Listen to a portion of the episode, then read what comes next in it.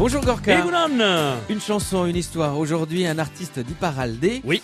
Un petit Bergara. Ils sont nombreux. Hein. Ah oui, ils sont Ils nombreux, sont pas tous dans la chanson. Du côté mais... de Sourail, surtout. Voilà, hein. ça. Eh bien, eh bien, c'est de là-bas qu'on a été le chercher. Chabalch. Exactement. Pancho Bergara dit Chabalch, que tout le monde connaît au Pays Basque, puisqu'il avait démarré au départ euh, tout seul, mais ensuite il s'est vite entouré de trois copains pour nous monter le groupe Iparaïsé, qui avait sorti cette chanson qui était un tube partout euh, dans Iparaldé. Betty Taberna Nuntan. Betty Taberna Nuntan. Bon, ça nous parle, et ça parle beaucoup plus à certains qu'à d'autres. Nous, on avait beaucoup aimé cette chanson-là.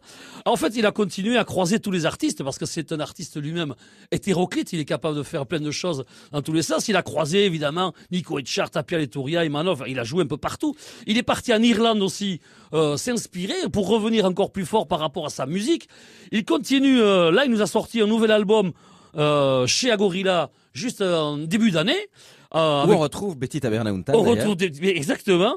On se rappelle aussi de la période où il a fait MMX, vous vous rappelez, avec Michou et Mayalen, qui a été aussi un énorme succès, la version de Cholia Choli, quand il avait joué ici pour l'anniversaire de France Bleu. Dans les arènes de Bayonne. Exactement. Donc Chabal, c'est un personnage à part entière qui a toujours ben, cette graine de poésie et de folie qui nous amène toujours dans son monde poétique. Et c'est pour ça qu'aujourd'hui, ben, écoutez, on va vous faire partager avec nous ce petit moment d'intimité et de folie qui, qui caractérise si bien Pancho Bergara de Chabalch. Avec sa guitare 12 cordes, puisque euh, il Oui. adore la guitare 12 cordes et c'est assez rare. Merci Gorka. Mileshker